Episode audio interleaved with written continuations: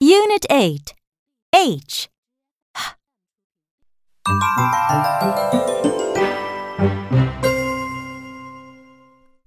Point and say. H. H. H. Hen. H. Hat. H. Head. H. Horse. H hog. Now let's chant.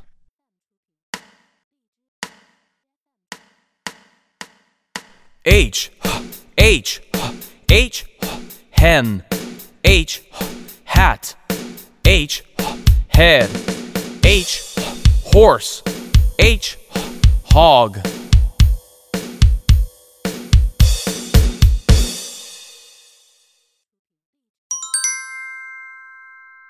Play with sounds.